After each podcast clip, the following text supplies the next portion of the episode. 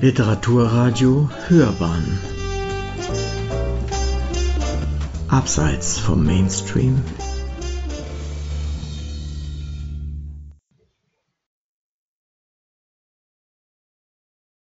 Willkommen bei unserer heutigen Ausgabe der Glockenbachwelle. Wir schreiben heute die 20. Welle unserer kleinen literarischen Strömung. Zu diesem Anlass haben wir uns einen ganz besonderen Gast eingeladen. Einen Gast, dessen malerischer Name vermuten lässt, wir hätten uns für das heutige Gespräch in einem Kaffeehaus verabredet. Willkommen bei der Welle mit dem Kaffeehaussitzer. Für mich ist das Lesen etwas, durch das ich mich lebendig fühle und das mir hilft, mich in der Welt immer wieder neu zu verorten. Das sind die Worte unseres heutigen Gastes. Und Lesen ist bei ihm nicht bloß ein Hobby geblieben, es hat sich zur Leidenschaft entwickelt, die ihn seit 30 Jahren durch die Buchbranche trägt. Als Buchhändler, als Produktmanager eines Verlages und als Literaturblogger. Mit dem malerischen Namen Kaffeehaussitzer schreibt er sich in die Herzen der Büchermenschen. Wieso, weshalb und warum, das möchten wir heute gerne von ihm erfahren. Die heutige Skype-Runde in Gedanken in der Glockenbach Buchhandlung. Pamela Scholz, Buchhändlerin aus Leidenschaft. Hallo Pam.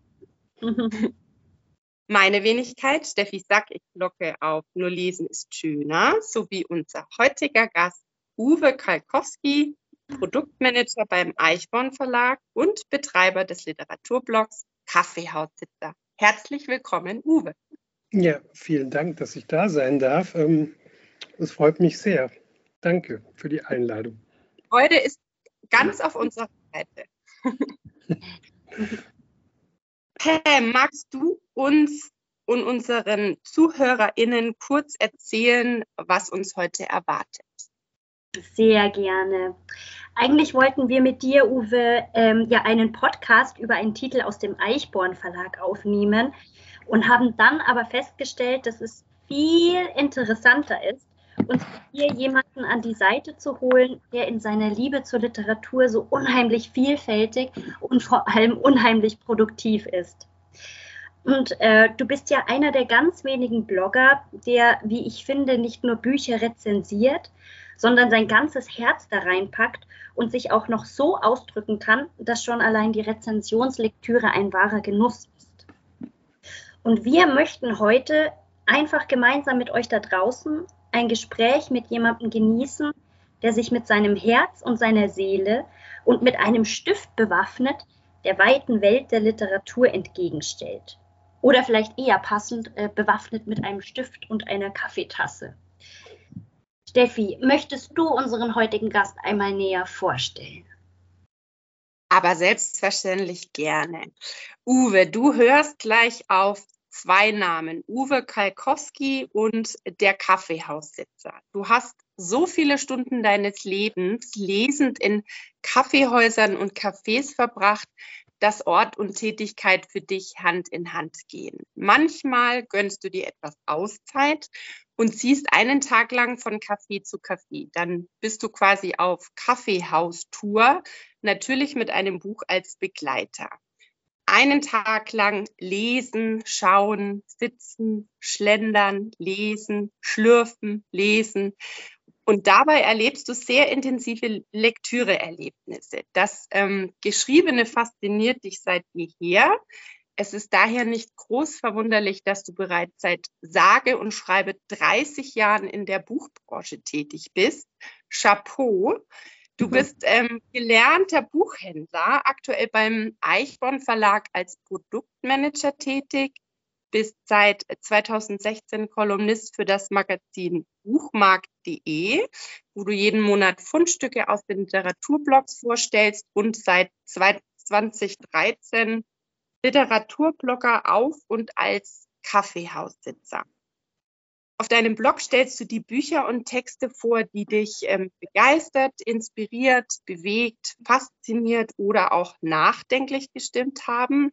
Es ist ein privater Blog über Literatur, über Lieblingsbücher und über Le Leseerlebnisse. Neben dem Lesen hast du zudem ein Fable fürs Fotografieren, weshalb deine Besprechungen von persönlichen Fotografien begleitet werden, die, wie ich finde, die Stimmung einer Geschichte oder auch eines Themas auf ganz wunderbare Weise einfangen. Ich weiß noch, dass es deine großartigen Bilder waren, die mich damals zu dir und deinen Besprechungen gelockt haben. Und du warst und bist eine große Inspiration für mich, ähm, hast mich sogar vor zehn Jahren in eine Spiegelreflexkamera investieren lassen, mit dem Versuch, meine Besprechungen von nur halbwegs so guten Momentaufnahmen begleiten zu lassen, wie es bei dir der Fall ist. Und ich freue mich immer wieder, dir auf meinen Lesewegen zu begegnen. Es freut mich daher auch heute, dass wir zu einer feinen Welle zusammengefunden haben. Uwe, bist du denn mit dieser kurzen Vorstellung zufrieden oder habe ich jetzt an der Stelle etwas vergessen, was du unbedingt erwähnen möchtest? Also ehrlich gesagt werde ich langsam ein bisschen rot, wenn ich das alles anhöre. Das, ähm, äh, ja, vielen Dank für, die, für diese sehr nette Vorstellung. Und äh, ja, Steffi, wir kennen uns ja inzwischen ja auch schon eine ganze Weile über das Bloggen. Ähm, ich glaube seit 2014 oder 15, 14 glaube ich sogar, ja. ähm, in Leipzig auf der Buchmesse haben wir uns kennengelernt damals. Und das ist ähm, ja auch mit das, das, Schönste eigentlich daran, über äh, Literatur zu schreiben in, in, einem, in einem Blog. Ähm, man lernt einfach unfassbar viele Leute kennen, die sich selbst für äh, Bücher interessieren, die für Literatur brennen. Ähm, ja, die Vernetzung ist, ist wunderbar und ähm, auch wenn man manche Menschen jahrelang nur virtuell kennt, dann ist dieses nur eigentlich ein Anführungszeichen, weil meistens sind die dann wirklich genau so, wie man sich vorgestellt hat, wenn man sie im, im realen Leben trifft. Und das sind einfach wunderbare Freundschaften, Bekanntschaften, ein tolles Netzwerk äh, zusammengekommen in den zehn Jahren, die es jetzt meinem Blog schon gibt. Und ähm, genau, was du gerade so, also wenn man dich wenn man dir gerade zugehört hat, dann klingt es ein bisschen so, als würde ich tatsächlich tagelang äh, in Kaffeehäusern oder in Cafés sitzen und lesen, aber ähm, das ist natürlich schon eher die Ausnahme. Es gab eine Zeit in meinem Leben, ähm, und die ist eben schon über 30 Jahre her, äh, das war nach dem Zivildienst, äh, Anfang der 90er, da habe ich ein paar Jahre gejobbt als Altenpflegehelfer, habe Schicht gearbeitet und hatte eben ganz oft nachmittags Zeit und frei und saß dann tatsächlich in Cafés und habe gelesen, gelesen und gelesen.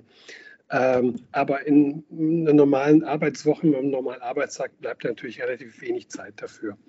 Äh, deswegen ist mir der Name aber auch so, so wichtig, weil es so mein Blog ja so, so eine Art virtuelles Kaffeehaus für mich geworden ist, in dem ich, in dem ich sitze und über Bücher spreche oder schreibe und, und wie es bei einem äh, Kaffeehaus so ist. Jeder kann sich dazusetzen und ähm, vorbeischauen. Ja, und die Einladung, äh, die nehmen wir natürlich gerne an. Wir haben uns also jetzt virtuell neben dich äh, gesellt ins Kaffeehaus, genau. über Bücher zu reden. Mhm. Bevor wir ins tiefere Gespräch einsteigen und uns mit dir auf der Kaffeehaus oder auf der Kaffeehaussitzerwelle durch das Lesen tragen lassen, ähm, möchten wir dich bitten, dich einigen Shortcuts anzunehmen. Ähm, bitte antworte intuitiv und entscheide dich in erster Linie für eine der beiden Antwortmöglichkeiten. Okay. Jetzt kommt's. Milchkaffee oder Cappuccino? Milchkaffee. Mhm. Fotografieren oder schreiben? Schreiben. Novität oder Backlist? Backlist. Mhm. Buchhandel oder Verlag? Als Job? Oder, ja gut, dann Verlag. Verlag. Verlag. Okay. Für oder gegen das Vergessen? Gegen das Vergessen. Vielen Dank. Ähm, wir gehen auf das ein oder andere näher dann äh, nochmal ein an zum späteren Zeitpunkt. Mm, es ist ja das Privileg unseres Gastes, zu Beginn unserer Welle in die Rolle des Buchhändlers zu schlüpfen und Bücher an den Mann und an die Frau zu bringen, die man sich auf gar keinen Fall entgehen lassen sollte. Uwe, da du ein Meister deines Fachs bist, ähm, bin ich gespannt, welche Bücher du uns in der Rolle des Buchhändlers ans Herz legen wirst. Welche drei Bücher ähm, hast du heute für uns dabei? Hm, okay, ich fange mal mit einem Buch an, äh, dessen Besprechung ich tatsächlich heute online äh, gestellt habe. Da habe ich bis länger dran geschrieben, weil ich gar nicht so, es war gar nicht so einfach, sich an dieses äh, Buch anzunähern. Ähm, es ist Der Eiserne Marquis von Thomas Willmann. Im, September erschienen im Liebeskind Verlag in München. Und ähm, vor also 2010, vor 13 Jahren, ist das letzte Buch von ihm erschienen. Es hieß damals Das finstere Tal, ist eines der besten Bücher, die ich jemals gelesen habe. Ja. Und seitdem habe ich darauf gewartet, dass der Autor äh, ein neues Buch schreibt. Und auf der Buchmesse oder auf allen Buchmessen habe ich immer die, die äh, Kolleginnen vom äh, Liebeskind Verlag gefragt, wann es denn soweit ist. Und es hieß halt immer, er schreibt noch. Und das, das war mhm. über Jahre schon, so habe ich es auch, damit beginne ich auch die Rezension, so über Jahre schon so ein, wie so ein Ritual schon immer, zu, äh, immer zu hören, er schreibt noch. Und jetzt nach genau 13 Jahren ist es tatsächlich erschienen und es ist ein fantastischer Roman, bei dem man aber ein bisschen braucht, um reinzukommen weil, ähm, erzähle ich gleich, äh, aber wenn man erstmal drin ist, dann möchte man, also man, man, man, man fällt direkt rein. Es sind 920 Seiten. Mhm. Äh, man möchte nicht mehr aufhören. Und diese 920 Seiten, die führen einem tief hinein ins 18. Jahrhundert. Das spielt so um das Jahr 17, 1750, in, in einer Zeit, in der die äh, gesellschaftlichen, politischen Umbrüche langsam spürbar werden. Und das Besondere an diesem Buch, was eben den Einstieg auch ein bisschen, ähm, also nicht ganz einfach macht, die ganzen 29 Seiten sind komplett in der Tonalität, im, im Stil des 18. Jahrhunderts geschrieben. Es ist, ähm, es ist ein, ein, Sprachkunstwerk, also es ist wirklich absolut großartig. Ähm, ich habe mich mit dem Autor auf der Buchmesse unterhalten und der meinte, an manchen Tagen hat er einfach nur eine Seite geschafft, mehr ging dann gar nicht. Also es ist wirklich ähm, brillant, ganz toll.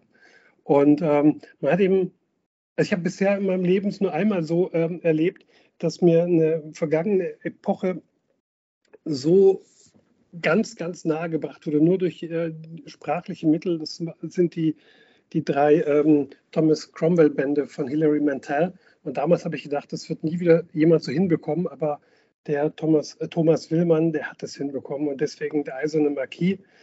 Für Menschen, die Interesse haben an Sprachkunstwerken, ganz große Empfehlung. Mhm, mh.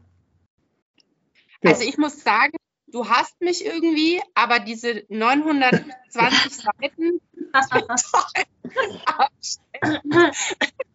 ich liebe ja dicke Bücher. Ich finde dicke Bücher, also wenn sie, wenn sie so, so, so mitreißend geschrieben sind, äh, dass man nicht mehr aufhören möchte, dann, dann, ähm, dann finde ich das einfach großartig, sich da so reinfallen zu lassen. Ich weiß aber auch, dass es viele Leute auch abschreckt, 920 Seiten vor sich zu haben. Ich bin auch aber, aus allen gefallen, als ich das gesehen habe, weil ich fand das finstere Tal auch grandios und dann, ja. wow, jetzt kommt der neue und dann kommt auf einmal dieser Backstein. Mhm. Wow! Man braucht Zeit dafür, man braucht auch Muße dafür, aber wenn man ja, angefangen ja. hat, also mir ging es so, ich konnte nicht mehr aufhören. Also ich glaube, ich habe irgendwie zehn Tage gebraucht, dann hatte ich es durch. Also wow. wenn, ich, wenn, ich, Urlaub äh, gehabt hätte, wäre es viel schneller gewesen. Aber äh, wenn man ja am Tag noch ein bisschen was anderes zu tun hat, dann geht es eben nicht ganz so schnell. Genau, das ist das Erste. Und ähm, soll ich noch weitermachen? Also das nächste vorstellen oder wollt ihr noch was zu dem Buch wissen? Ich glaube, wir machen weiter, okay. oder? Ja. ja. Und das zweite ist ähm, äh, eher ein ähnlicher Backstein. Das habe ich, mhm. glaube Ende, was Ende letzten Jahres, Ende 22, glaube ich, gelesen. Das ist beim, im Mara Verlag erschienen von der Lydia Sandgren und es das heißt Gesammelte Werke. Ähm, das ist eigentlich eine Familiengeschichte, aber ja, eigentlich eine sehr im Prinzip geht es um eine verschwundene Person. Es geht um äh, einen Mann mit seinen beiden Kindern, dessen äh, Frau vor Jahren gegangen ist. Niemand weiß woher, niemand weiß warum. Und ähm, das wird aus verschiedenen Perspektiven erzählt. Alles dreht sich im Prinzip um die verschwundene Frau, deren Leben wir so nach und nach kennenlernen, aber aus, aus den Perspektiven aller anderen beteiligen. Sie selber, sie taucht eigentlich nie auf, aber alles dreht sich um sie. Und das ist so. Ähm, brillant geschrieben. Im Prinzip, es geht um nicht nur um die Lehrstelle, die sie in dem äh, Familienleben hinterlassen hat, sondern es geht auch, wie jeder Mensch sich, ähm, ja, jeder Mensch irgendwann in seinem Leben feststellt, dass er von, von Leere umgeben ist. Manche merken das früh, manche spät. Und äh, wie jeder versucht, damit klarzukommen und, und äh, damit umzugehen. Und mich hat in dem Buch eben auch vieles so auch mein, meine ähm, Jugendjahre oder mein Aufwachsen äh, erinnert, wo es nur darum ging, äh, immer unterwegs zu sein, niemals über irgendwas nachzudenken, sich ständig irgendwie mit irgendwas abzulenken.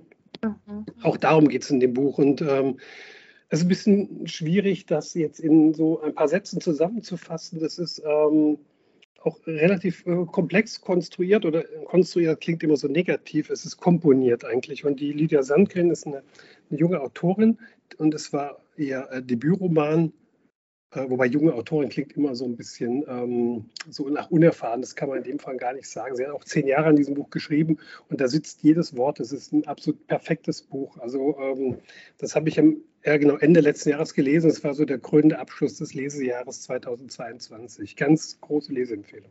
Mhm. Toller Tipp, ja. Steht auch auf ja. dem Blog, ausführlich. Ja. Wenn du jetzt noch einen dritten Backstein dabei hast, dann Nee, den dritten, den mache ich ein bisschen, das ist ein bisschen was Knapperes. Äh, das ist, zwar ist auch ein neues Buch, äh, und zwar von dem Steffen Kopetzky, äh, der Roman Damenopfer. Mhm, mhm. ähm, ist jetzt, glaube ich, im Herbst hin erschienen oder im späten Sommer. Ähm, ja, ja. Es ist auch ein historisches Thema, es spielt im Jahr 1923 oder in den 20er Jahren ähm, des 20. Jahrhunderts und es geht um Larissa Reisner, eine Revolutionärin, eine, eine, eine deutschstämmige Russin, äh, Kommunistin, Revolutionärin, sie äh, ein unfassbares Leben gehabt hat. Also ist eine historische Persönlichkeit, die ähm, sie ist sehr früh gestorben, ich glaube an, an, an was Typhus, an irgendeiner, irgendeiner Krankheit jedenfalls, mhm. ähm, ist jung gestorben und äh, im Mittelpunkt des Buchs steht ihre Beerdigung.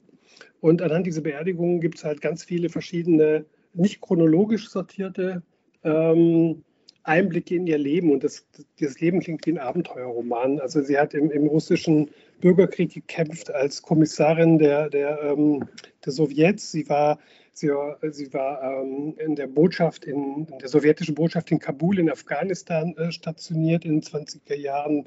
Sie kannte alle Intellektuellen, alle Politiker. Sie wollte mit ihrem Mann in ähm, in Deutschland 1923 äh, eine Revolution lostreten, was nicht funktioniert hat.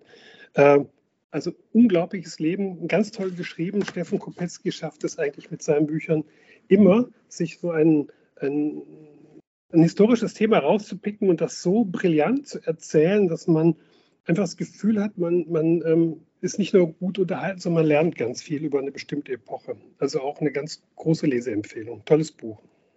Toll, das sind wirklich ganz, ganz tolle Tipps. Vielen Danke. Dank.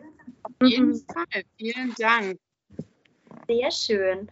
Und ja, dann wollen wir uns doch mal ans Eingemachte wagen. wir haben dann nämlich eine ganze Melange von Fragen vorbereitet. Okay. Passenderweise.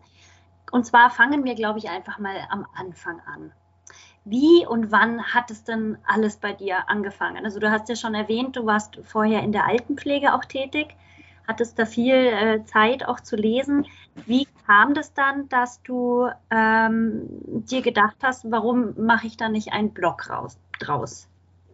Okay, also das, ähm, das, mit der Altenpflege ist schon ewig lange her. Das war bis 1993, bis mir die Idee kam, eine Buchhändlerlehre zu machen. Mhm, ähm, genau. dann habe ich einige Zeit als Buchhändler gearbeitet. Ich habe dann in, in Leipzig Verlagswirtschaft studiert und bin seit 2001 in Köln und habe äh, in Köln dann angefangen, bei einem juristischen Fachverlag zu arbeiten. Damals dachte ich, ähm, also ich wollte ganz gerne in dem Belletristikverlag äh, eine Stelle finden. Es ja. gab 2001 wenig, es war relativ ähm, eine recht schwierige Zeit, wo es wenig Jobs gab. Und dann, damals dachte ich, naja gut, zwei, drei Jahre mal Fachliteratur ist auch okay. Ähm, danach schaue ich mal weiter. Ja. Aber wie das Leben oft so spielt, sind da tatsächlich 18 Jahre draus geworden. Und es war ein sehr abwechslungsreiche 18 Jahre. Aber ich habe sehr viel gelernt, sehr viele unterschiedliche äh, Sachen gemacht und auch unglaublich viele nette Menschen kennengelernt. Aber mir hat immer so das, ähm, das Herzblut gefehlt äh, ja. am, am, Inhaltlichen. Ne? Also, ja. ähm, und irgendwann ich, ehrlich gesagt, ich kriege es gar nicht mehr so genau zusammen. Ich hatte irgendwann mal äh, ein WordPress-Handbuch in die Hand bekommen. Ich wusste, dass es mir ähm, Spaß macht, über Bücher zu reden, aber auch zu schreiben. Und ähm, da habe ich es einfach mal ausprobiert. Und ich weiß noch, wie ich ähm, eben am 16. Juni 2013 zum ersten Mal auf den, den, den Publish-Knopf in WordPress gedruckt, äh, gedrückt habe. Und dann dachte ich, wow, da steht ja wirklich was in diesem Internet, das ich geschrieben habe. und das Datum auch so weißt, noch so genau. ja, das ist äh, witzigerweise der, ähm, der, der, der, der Ulysses-Tag, der Bloomsday, aber das war Zufall. Mhm. Und ähm, äh, genau, das äh, war 2013. Aber was daraus eben alles äh, sich entwickeln würde, eben wie viele Leute ich kennenlernen würde oder was sich aus, aus dem Bloggen so ergeben würde, so, so Pressereisen und Verlagspartys und irgendwie mhm. Jurytätigkeiten, äh, das hätte ich mir niemals träumen lassen. Und letztendlich hat sich auch mein, mein Job, den ich jetzt äh, seit 2019 beim Eichborn Verlag habe, ähm, dadurch ergeben, weil ich dann einfach im richtigen Moment an der richtigen Stelle war und, und ähm, es gepasst hat. Ne? Und, ja. äh, genau, so, so hat das alles angefangen. Aber eigentlich nur mit, also vollkommen ungeplant, das Wort Literaturblog kannte ich zu dem Zeitpunkt ehrlich gesagt gar nicht. Ähm, einfach so, einfach mal ausprobieren. Aber das ist, glaube ich, auch was, ähm, was mir oft schon ging im, im Leben so, dass ich gar nichts geplant habe, sondern ja. in Sachen irgendwie so reingestolpert bin. Das ist doch das Schönste aber, finde ich, wenn man einfach im, im, Fluss ist und äh, genau die Augen offen hält und dann das annimmt, was äh, entgegenkommt. Das genau. Das, deswegen sind auch, also die allererste Buchbesprechung, mein Blog ist äh, Herr Lehmann von Sven Regner, das ist mein absolutes Lieblingsbuch. Das lese ich, ja. seit es erschienen ist, seit 2001, lese ich das jedes Jahr einmal. Und ich freue mich jedes Mal wieder auf die letzten beiden Sätze, die da lauten, ich gehe erst einmal los, dachte er, der Rest wird sich schon irgendwie ergeben. Ja, und das ist auch genau meine Lebensphilosophie. Ist, Absolut, ich. also besser geht nicht. Ja, ja, cool. Wie sah es denn, wie war das denn, ähm, also oder wie sah es um die deutsche Bloglandschaft äh, denn, denn, wie war es um die bestellt im Jahre 2013? War das da schon etabliert oder was Neues? Es, es gab ähm, einige, einige schon. Ähm, hier Klappentexterin, die Simone äh, war schon dabei. Die Konstanze Mattes gab es schon mit ihrem Blog Zeichen und Zeiten zum Beispiel. Ähm, auch noch einige andere, die heute noch aktiv sind. Aber es hatte eben noch äh, nicht so diesen, ähm, also es, es, war, es war eine, eine, recht überschaubare Szene, sagen wir so. Mhm. Äh, zumindest habe ich es so empfunden. Das aber, kann ich aber tatsächlich bestätigen. Ich habe ja meinen Blog schon ähm, 2011 ähm, mhm. quasi veröffentlicht und ich weiß auch noch ganz genau, ähm, also bei mir war das auch gar nicht geplant. Das war eigentlich so eine Art virtuelle Gedankenbibliothek ja, mit genau. meiner Patentante, die äh, damals noch als Buchhändlerin aktiv war und ich mir dachte, ja gut, es muss irgendwie eine Ort und einen Ort geben, wo, wo wir die Gedanken irgendwie festhalten und uns austauschen können. Ähm, ich weiß aber, ich war jahrelang auf der Buchmesse und sowas wie einen Presseausweis, was mit, mit, mit dem man heute genau. gar nicht, ja. geschweige denn, dass man nach Rezensionsexemplaren gefragt hat. Ähm, heute muss man ja quasi eigentlich gar nichts dafür tun, die werden einem ungefragt in die Hand gedrückt. Ähm, das ist schon, also das hat sich schon sehr verändert, ja. Ich glaube auch, dass, dass man unter dem Wort Blog früher halt so Tagebuch ähnliche Einträge von, vom Leben unterschiedlichster Menschen. Also, oh. dass man da über Bücher schreibt, da hat, glaube ich, damals noch gar keiner groß drüber nachgedacht. Mhm. Ja, genau. Es, es, war dann auch so die Zeit, also kurz danach, so 2014, 2015, war, war so der erste, der große Boom. Da wurde das von den, äh, von den Verlagen auch wurden Blogs als Multiplikatoren entdeckt. Es gab auf einmal Einladungen zu Verlagswochenenden oder zu, zu einer, eben ja, zu einer Pressereise zum Beispiel.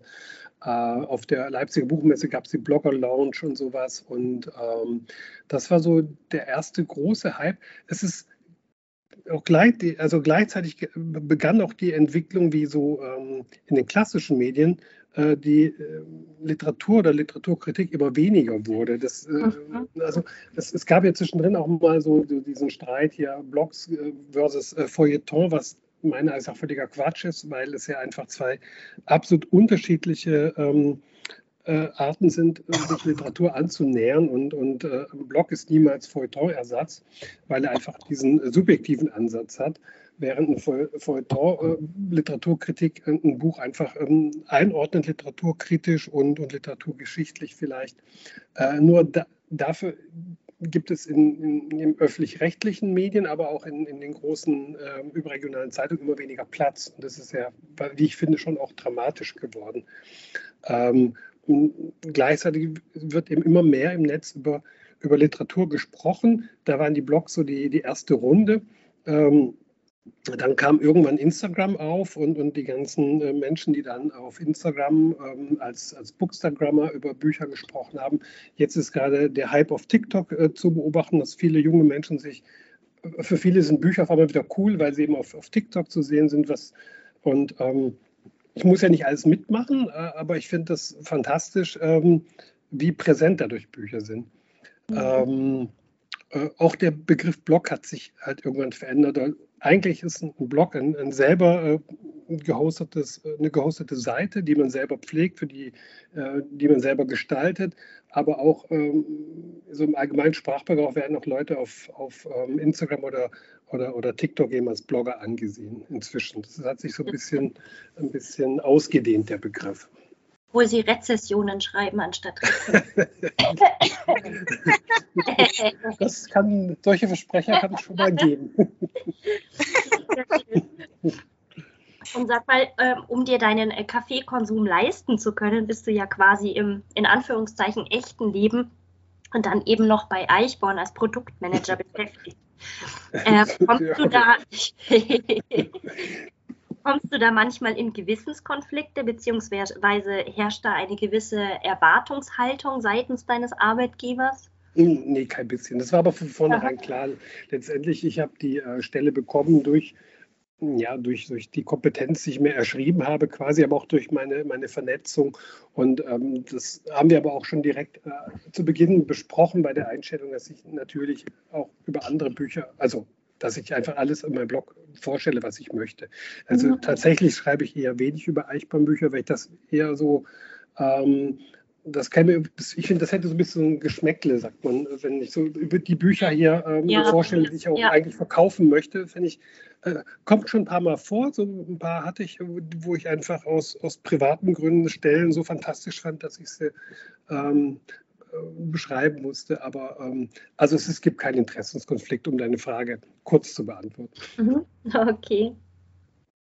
Und was, glaub, was, mit dem, was es mit dem Kaffeekonsum auf sich hat. Ich hatte tatsächlich auch schon, auch schon Fragen so über, über, ähm, mehr über Twitter, hat mich mal jemand angeschrieben, wie das denn aussehen würde, äh, wie viel Geld ich denn im Monat für Kaffee in den Kaffeehäusern ausgeben würde oder, oder wie lange ich denn da immer sitzen könnte, bis mich jemand rausschmeißen würde, wenn ich nicht ständig was trinken würde. Und das fand ich schon immer ein bisschen lustig, weil das ist ja eigentlich ein Kunstname, aber offensichtlich haben manche Menschen den halt wirklich ähm, komplett ernst genommen, was ich irgendwie auch charmant fand, ehrlich gesagt. Ja, das stimmt. Ja. Das Vielleicht solltest du deine eigene Kaffeelinie rausbringen. genau. Oder eine Buchhandlung mit Kaffee. Das ist ja immer noch so ein Traum, aber ja, naja. ja. Du weißt doch, wie das mit dem Fluss ist, Uwe. Das, hm. ähm, wenn es kommen soll, dann kommt das schon. Ja, genau, genau. Sehr schön. Also deinen, deinen Blog zu durchstöbern ist ja nicht nur eine literarische, sondern auch eine philosophische Reise. Ähm, du hast eine eigene Rubrik mit dem Namen Textbausteine. Mhm. Ähm, erzähle doch einmal unseren ZuhörerInnen, was sich dahinter verbirgt. Aufgefallen ist Pam und mir da zum Beispiel der Textbaustein alles anders, also irgendwie genau dasselbe Leben noch einmal, eben anders. Das ist aber gar nicht aus einem Buch, sondern von ganz woanders. ja, genau. Also, ja, also ursprünglich habe ich äh, diese Rubrik ähm, begonnen, äh, oder ich fange anders an. Es gibt in vielen Büchern, die ich äh, schon seit Jahren habe, habe ich manchmal ähm, Stellen angestrichen, so kurze Sätze oder kurze Abschnitte, die mir in dem Moment irgendwie wichtig waren, die mir irgendwas bedeutet haben, die mir weitergeholfen haben, manchmal auch. Ähm, und die habe ich, ich habe begonnen, die dann nach und nach in dieser Rubrik vorzustellen. Und dann ist aber schnell auch so andere ja, andere Sätze oder andere Textbruchstücke äh, sind dazugekommen. Manchmal, also die Stelle, die du gerade zitiert hast, die stand ähm, tatsächlich als äh, große Wandmalerei in einem Café in, in, Köln. Und ich saß so da und dachte, wow, ähm, das ist ja ein spannender Gedanke. Und da ging so das ähm, ja, Gedankenkarussell los und ich konnte gar nicht mehr lesen, was ich eigentlich wollte. Oder ähm, manchmal es können auch Songtexte sein, eine Zeile aus dem Lied, die mir ähm, irgendwie wichtig ist. Oder ähm, eine Rede von der äh, Laila Slimani habe ich da ähm, einmal einen Auszug draus zitiert, weil sie da auch äh, wahnsinnig tolle Sätze gesagt hat. Es ist irgendwie, das ist eine, eine Mischung aus ähm, ja, aus Texten. Ich nenne es Textbausteine, weil das sind so, das ist wie so ein Fundament von äh, an, an, Wissen oder an, ähm, an Empfindungen, äh, auf die man auch sein Leben setzen kann. Mhm. Das klingt jetzt ein bisschen pathetisch, ne? aber so in der Art äh, habe ich es gemeint. Mhm. Nee, aber ich, ich, ich weiß, was du meinst. Also ich kenne das durchaus auch, dass entweder ganze Bücher oder Textstellen dich eben zum Nachdenken anregen oder du dich in einer Textstelle wiederfindest oder ähm, ja, du reflektierst oder das mit einer gewissen, ähm, mit einem gewissen Erlebnis verbindest. Also ich habe hab da mhm. durchaus auch schon drüber nachgedacht, bloß wenn ich es jetzt auch Textbausteine nenne, dann wäre das doch etwas unoriginell. Wir leben im freien Land, ne? Ja. naja, da sich das bestimmt aber andere. Ja, natürlich, klar. Ja. In Deutsch finden wir ja äh, genügend ähm, Wörter für ein und dasselbe. Wir Ganz sind genau. da ja. Ich hab's, Steffi. Ja, Sack, Sackmente. Ja, genau, Textfragmente oder, oder ja, da, da, ja. Da, geht, da geht bestimmt was, Steffi.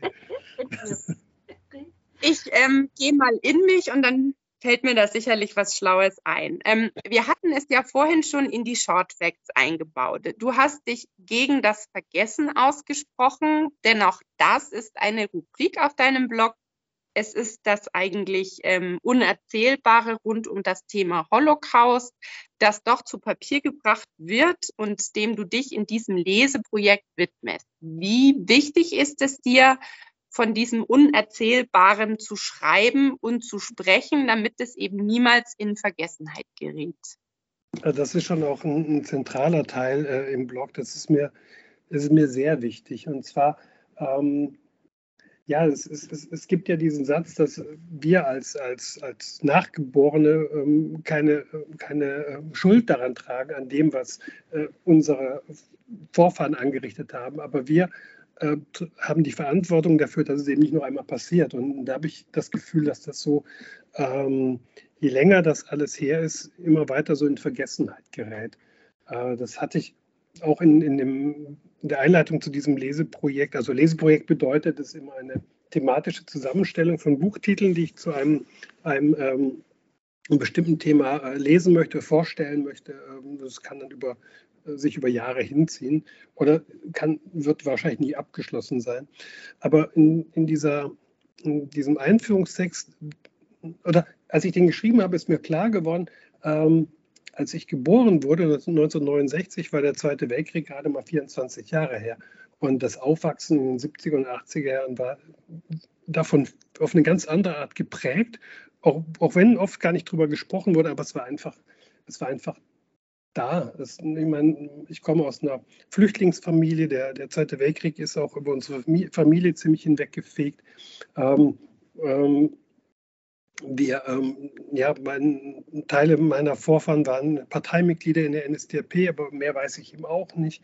Und ähm, nur zum, zum Vergleich äh, dazu, die, der Fall der Mauer ist jetzt ähm, ja, 34 Jahre her, also schon, liegt schon jetzt schon viel länger zurück, als damals während meiner Geburt der Zweite Weltkrieg zurücklag. Und das, das, ähm, dadurch verändern sich auch ähm, das Gedenken an, an, an, diese Sachen oder auch die, die Präsenz, die verschwindet eben nach und nach. Die Zeitzeugen ja. sterben langsam. Es gibt ja kaum noch Menschen, die das erlebt haben. Und umso wichtiger finde ich es eben, sich damit zu beschäftigen und sich immer wieder klarzumachen, dass so ein Zivilisationsbuch, wie wir den mit der Shoah erlebt haben, jederzeit wieder passieren kann. Also das ist ja nicht so, dass es einmalig ist. Es ist eher das Erschreckende, wie, wie sehr das einfach ähm, mit welcher, ja, mit welcher Organisationsleistungen äh, Menschen umgebracht wurden. Einfach, einfach so.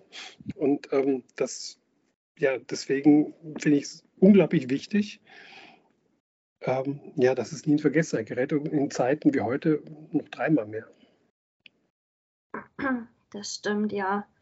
Und das ist auch nicht das einzige äh, wunderbare Leseprojekt, was du da ähm, auf deinem Blog hast. Im Gegenteil, was ich auch ganz, ganz toll finde, ähm, was verbirgt sich denn hinter dem Lesejournal Weibliche Moderne und mit welchem Buch begann diese Entdeckungsreise?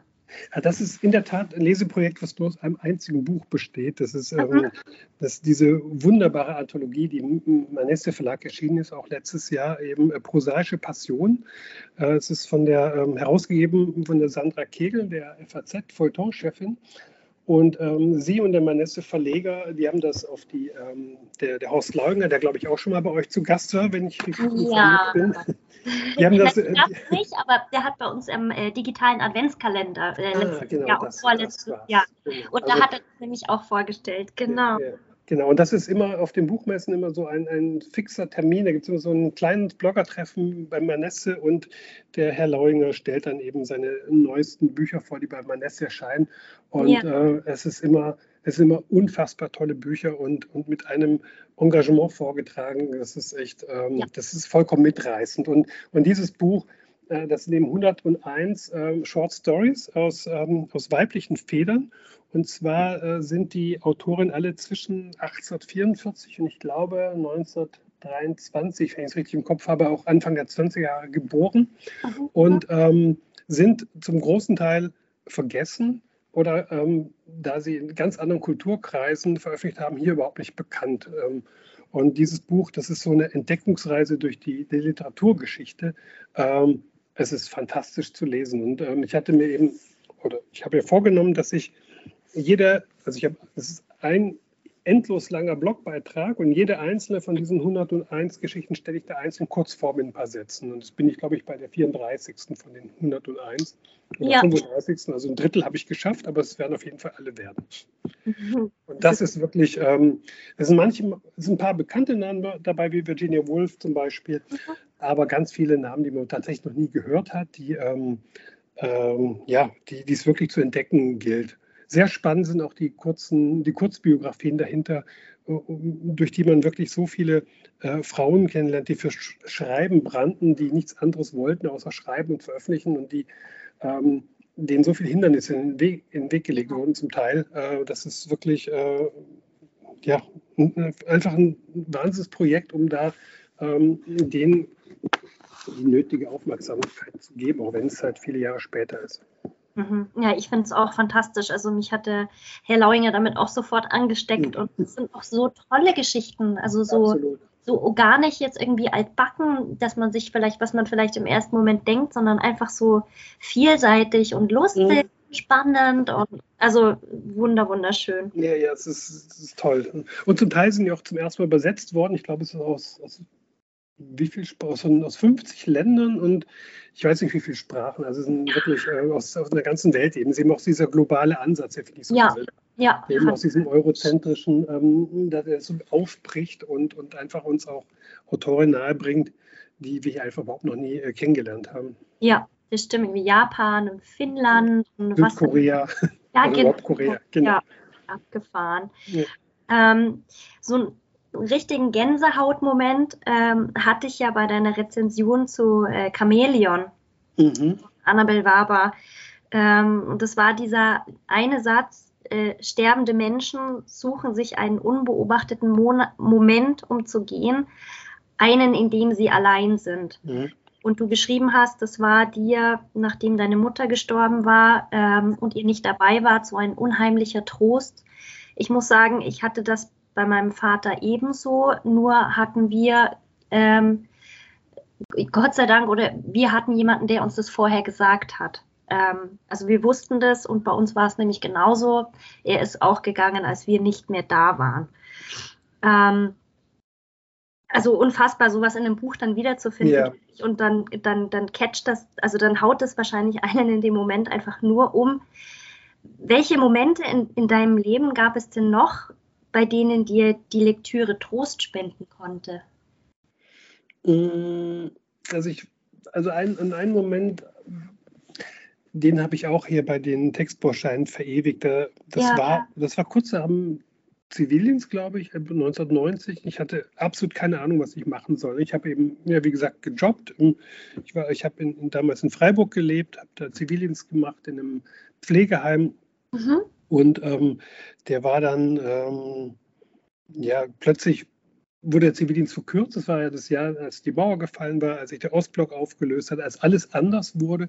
Auf einmal waren es dann eben nicht mehr 20 Monate Zivildienst, sondern 15. Und im August hieß es dann, übrigens im Oktober seid ihr fertig.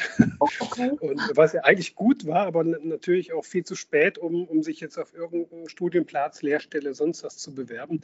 Aber ich hätte auch gar nicht gewusst, auf was. Also ich war wirklich vollkommen planlos, habe dann eben äh, weiter gejobbt und war damit auch nicht besonders glücklich. Also es, es, es, ging halt immer, ich meine, man hat genug Geld, um sich mit seinen Freunden zu treffen und, und mhm. schön wegzugehen und, und auch versuchen, die Gedanken ein bisschen auszublenden, aber es hat irgendwas in einem genagt die ganze Zeit. So, so was, was willst du mit deinem Leben eigentlich machen? Und, und, mhm. ähm, und da saß ich eben in einem Café und hab, war verabredet ähm, mit Freunden und da hatte ich ähm, äh, damals habe ich mir den, den Kafka-Band äh, mit seinen Erzählungen gekauft gehabt und habe da immer wieder drin rumgelesen. Und das war die Erzählung Die Fürsprecher, äh, wo der Satz drin vorkam, ähm, die, dass sie, ich kriege es nicht wörtlich zusammen, aber es ging darum, dass solange man, solange man nicht aufhört zu steigen, hört die Treppe nicht auf, unter den steigenden Füßen wachsen die Stufen aufwärts. Und das fand ich irgendwie einen spannenden, also es war so, das war wie so, so, so ein Blitzschlag eigentlich. Also ich weiß noch, dass es, ich hatte das Gefühl, auf einmal zieht sich so ein Vorhang von mir zurück. Und irgendwie ist alles klar nach dem Motto, keine Sorge, irgendwas wird sich ergeben. Das hat ja. das so ähm, gesagt. Ich weiß natürlich, dass Kafka niemals alles so positiv gemeint hat, wie es da, wie es da klingt. Aber das war mir in dem Moment erstmal egal. Also das war ein Satz, der mir in dem Moment wirklich total geholfen hat. Okay. Sehr schön. Wir hatten ja mal das Vergnügen, Uwe, und waren beide Teil einer Anthologie mit dem Titel Warum ich lese, die damals mhm. beim Nikolus Verlag erschienen ist. Und da hatte ich mich damals äh, sehr gefreut, dass eine Textstelle aus meinen Zeilen ähm, quasi hergenommen, hergenommen wurde, ähm, um das Buch auf einem Plakat auf der äh, Buchmesse zu mhm. bewerben. Und ähm, dieser Satz hieß, Lesen ist wie Reisen ähm, mit unbekanntem Ziel, weil man ja oftmals, wenn man ein Buch beginnt, gar nicht weiß, wohin einen das Buch trägt und wo oder wohin einen diese Geschichte trägt. Ich, ähm, ich empfinde auch deine, deine Bezeichnung Pflaster, also diese ja. Textbausteine, die du da teilweise hast, sind ja manchmal wie Pflaster, also quasi die offene Wunden schließen, mhm. die es in mhm. deinem Leben gibt oder die es bei dir gibt. Und das sind quasi irgendwie Textstellen, die sich irgendwie befestigend auf diese Stelle legen und das irgendwie dir so ein bisschen Trost, Trost spenden, aber irgendwie das auch so ein bisschen, ja, so ein Kreislauf, der sich irgendwie schließt oder so, dass das harmonisch macht. Das finde ich unglaublich schön, ähm, weil uns das auch zeigt, ich glaube, das schreibst du oder das hast du, glaube ich, in dem Buch auch geschrieben. Ich habe nämlich vorhin noch mal reingespitzt in die Anthologie, dass Lesen eben nicht immer nur zur Unterhaltung dient, sondern so viele unterschiedliche Facetten für uns bereithält. Ähm, wir aber oftmals im Vorfeld gar nicht wissen, welche Facetten das sind. Mhm, ja. Mhm. Ja, und, und es geht ja auch nicht immer nur darum, dass sich ein Kreislauf schließt, sondern es, manchmal geht es auch darum, aus Kreisläufen auszubrechen und durch das ja. Lesen eben auch neue Wege zu finden ja. und, ähm, und weiterzugehen. Und ähm, auch das, also ich, wenn ich mich richtig entsinne, habe ich damals geschrieben, dass mir äh, Bücher und das Lesen ähm, hilft, so einen Platz in der Welt zu finden und äh, nicht nur in dieser ja. einen, sondern in vielen Welten, die noch kommen mögen. Ja, das stimmt. Das stimmt. Mm, du hast noch eine weitere Rubrik auf deinem Blog. Du bist sehr produktiv. Wir haben das bereits im Vorfeld angesprochen, bist sehr facettenreich unterwegs. Ähm, es sind 15 Bücher an der Zahl, die sich unter dem Stichwort Bücher deines Lesens zusammengefunden haben. Meines Lebens? Äh, deines Ja, Entschuldigung, ich habe deines Lesens gemeint, aber Lebens. Aber irgendwie auch deines Lesens. Das ja auch. Ja, das, das, war, das, ist, das ist ehrlich gesagt keine Rubrik, das war ein einziger Beitrag, den ich zu meinem 50. Geburtstag ja. geschrieben habe. Da habe ich mir überlegt, welche, ich bin irgendwie auf 15 gekommen, welche 15 Bücher Mhm. haben mich mein, in den fünf Lebensjahrzehnten, die ich bis jetzt äh, verbracht habe auf dieser Welt, äh, am, welche haben am meisten ja, Eindruck hinterlassen, haben viele, aber welche haben mir am meisten mitgegeben? Ja. Und ja. da bin ich auf diese 15 gekommen. Aber ähm, genau, der ist jetzt vor, naja, ist leider inzwischen auch schon wieder fünf Jahre her fast, dass ich den geschrieben habe. Die Zeit vergeht leider so schnell. Aber das war, wirklich, wie gesagt, das war nur ein einziger Blogbeitrag. Ich fand es auf jeden Fall sehr spannend, weil ähm, ganz zu Beginn von diesem Artikel ähm, eben Ottfried Preußlers Der Räuber Hotzenplotz mhm. steht, aus dem dir deine Oma vorgelesen hat. Genau. Ähm, und ich habe mich dann gefragt, welche Bedeutung nimmt für dich das Vorlesen ein? Du hast ja geschrieben, dass diese gemeinsamen Lesestunden mit deiner Oma quasi deine erste Erfahrung ähm, mit Büchern, mit der Kraft der Literatur und ähm, der Beginn einer Liebe für das ganze Leben war. Ähm, ja, und zwar, es gab, also das ist tatsächlich eine der allerersten Erinnerungen, die ich so habe, dass, ähm, dass mir meine Oma vorgelesen hat. Und sie hat ähm, immer ihre Stimme verstellt. Ne? Die hat immer so mit ihrer Stimme sehr äh, theatralisch äh, immer die, die jeweiligen Personen angenommen. Ne? Hier der große, böse Zauberer Zwackelmann, der hatte eine ziemlich fiese Stimme. Der, der Wachmeister Dimpfelmoser war recht, ähm, recht laut und deutlich und, und so weiter eben. Ne? Und, und damals habe ich tatsächlich gedacht, so als ich konnte, das war noch vor der Grundschulzeit, ähm, ähm, wenn ich erstmal lesen kann und selber laut lese, verändert sich meine Stimme automatisch. und, und dann, deswegen war ich total drauf gespannt, in der Grundschule endlich lesen zu lernen, damit ich mal weiß, wie sich das anfühlt, dass sich die Stimme so verändert. Und war natürlich dann naja, ein bisschen enttäuscht, ehrlich gesagt. ich, und dachte hinterher, ähm, vielleicht habe ich das doch ein bisschen falsch gedacht gehabt. Ähm, aber das war dann egal, weil als ich erst mal lesen konnte, dann, ähm, dann war kein Halten mehr. Ne? Also dann habe ich, glaube ich, dann die Bücherei, äh, die Stadtbibliothek leer gelesen. Aber das spricht so für die Magie dieses Vorlesens Absolut. überhaupt Lesen, dieses, dieses magische Miteinander von den Buchstaben, die sich zu setzen und ähm, ja, erstmal zu Wörtern und dann zu setzen und dann zu ganzen Geschichten zusammenfinden. Glaub, ähm, also Vorlesen ist mit das Wichtigste, was man seinen Kindern mitgeben kann, finde ich. Also, ja, und vor allem ist es, ist es etwas, ähm, es ist ja nicht mehr aufwendig. Man braucht einfach ein Buch dafür und nimmt sich Zeit. Und, und das ja. war's. Ne? Und, und, ich verstehe nicht, warum so viele Leute das nicht machen. Ähm, sie, man nimmt den Kindern was. Dann, äh, finde ich. Also das ist so, ähm, es prägt, es prägt so das kindliche Aufnahmevermögen, es, es prägt so das Verständnis von Sprache, äh, Verständnis ja. von Geschichten. Und Kinder leben damit, dass sich in ihren, in ihren, in ihren Köpfen Geschichten abspielen. Sie, sie, die Fantasie wird erweckt und alles, was später an elektrischen Geräten kommt, die kommen ja alle noch früh genug, die können das niemals ersetzen. Also, ähm, und deswegen, ich finde Vorlesen was ganz, ganz Entscheidendes für eine, für eine kulturelle Bildung. Auf jeden Oder überhaupt für, für jede Bildung, ehrlich gesagt. Also was Wichtiges. Ja. Und ich weiß ja, dass du äh, eine große Vorleserin bist, Steffi. Ja, ich hatte tatsächlich auch das Vergnügen, ähm, zum bundesweiten Vorlesetag am, im Kindergarten von meiner Tochter vorzulesen. Und ähm, ich stelle immer wieder fest, zu meinem Bedauern, dass es leider Familien ähm, gibt oder Eltern gibt, die überhaupt nicht in Bücher und auch mhm. in das investieren.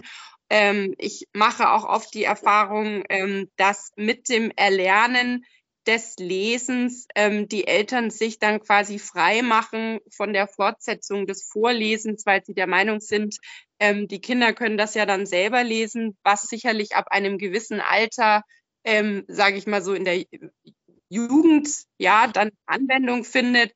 Aber ich finde es ähm, unglaublich traurig, wenn, weiß ich nicht, ein, ein sechs- bis zehnjähriges Kind ausschließlich nur noch alleine lesen ja. muss, weil ähm, dieses Vorlesen, wie du so schön sagst, das ist ja, das wird ja nahezu zelebriert, so wie deine, de, deine Oma das zelebriert hat mit den Stimmen.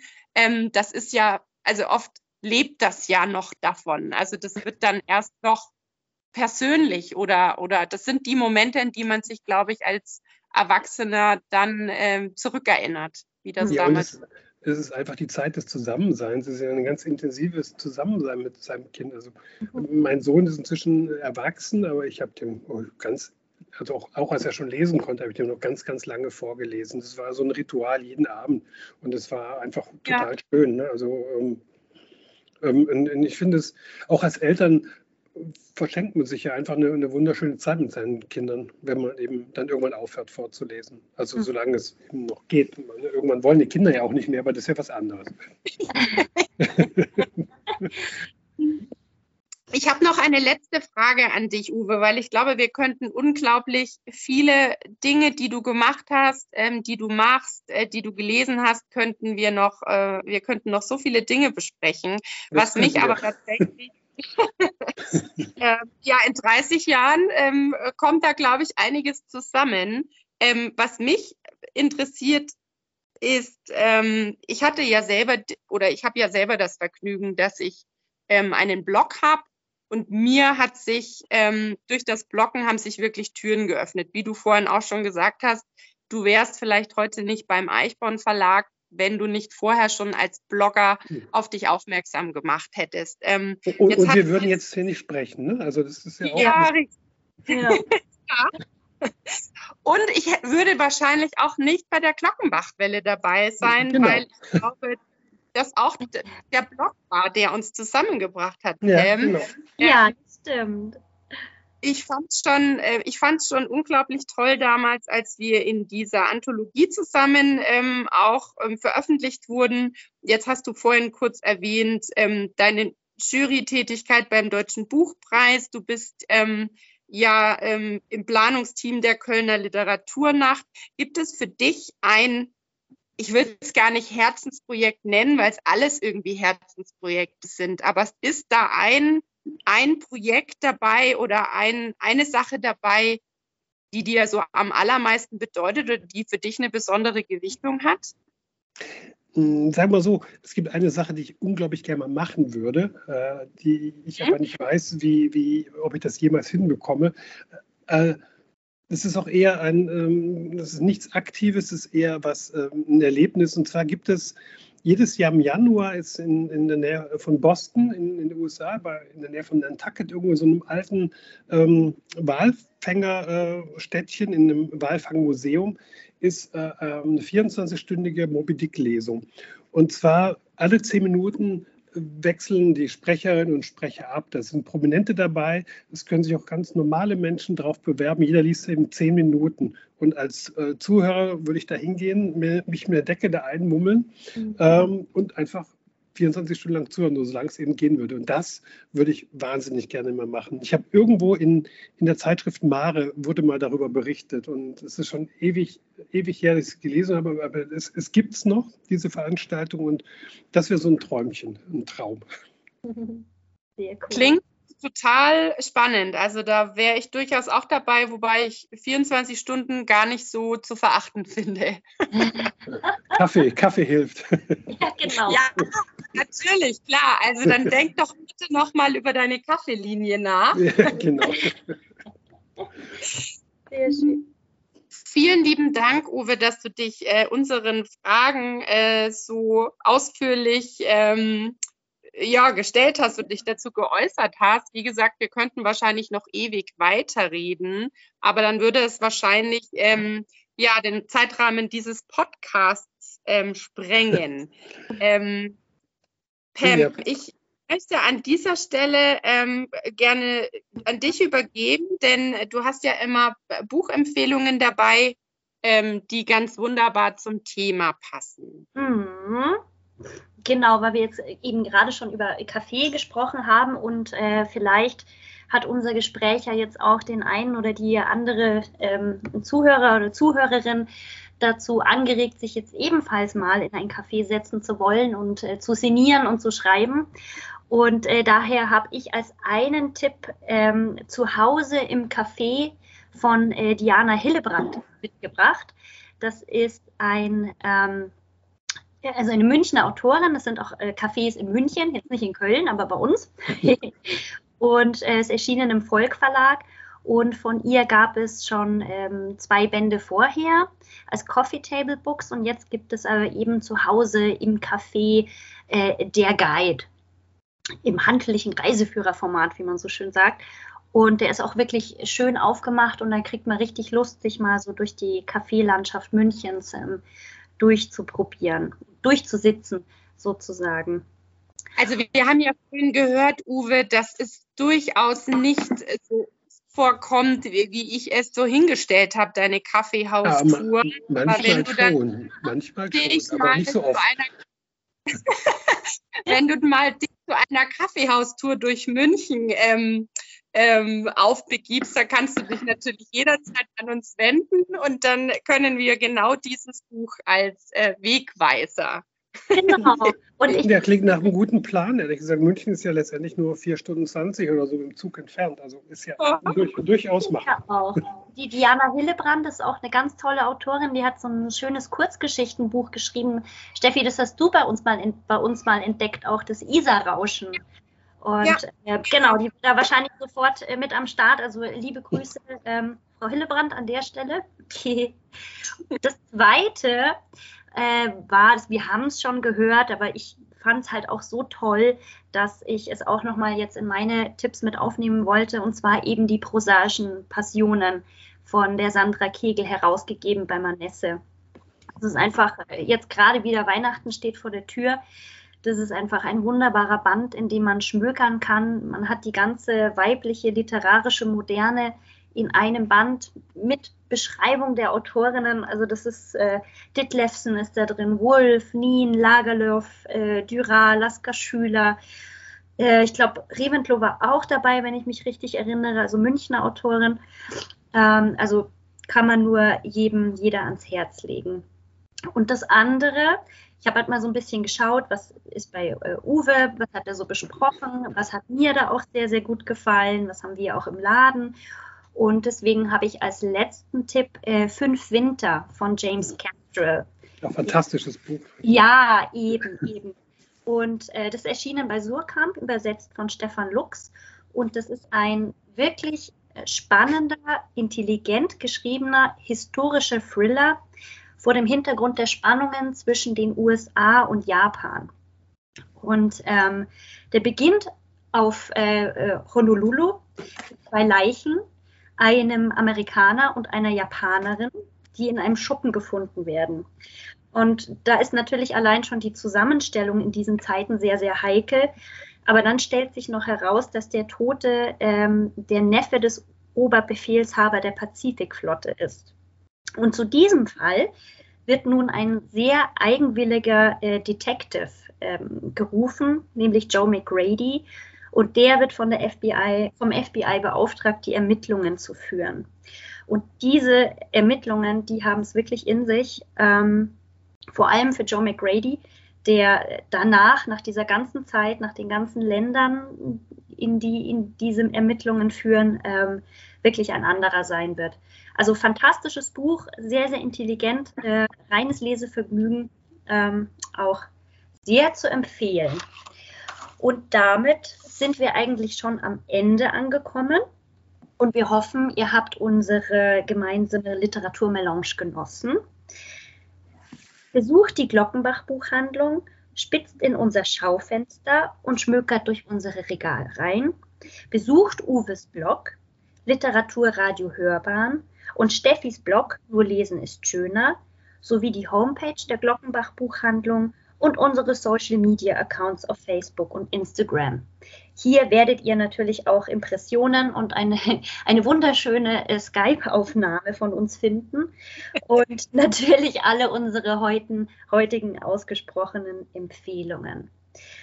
Bleibt Wellenreiter, bleibt Wellenreiterinnen und bleibt vor allem gespannt, was noch so alles auf euch zuschwappt. Das war die 20. Ausgabe der Glockenbachwelle.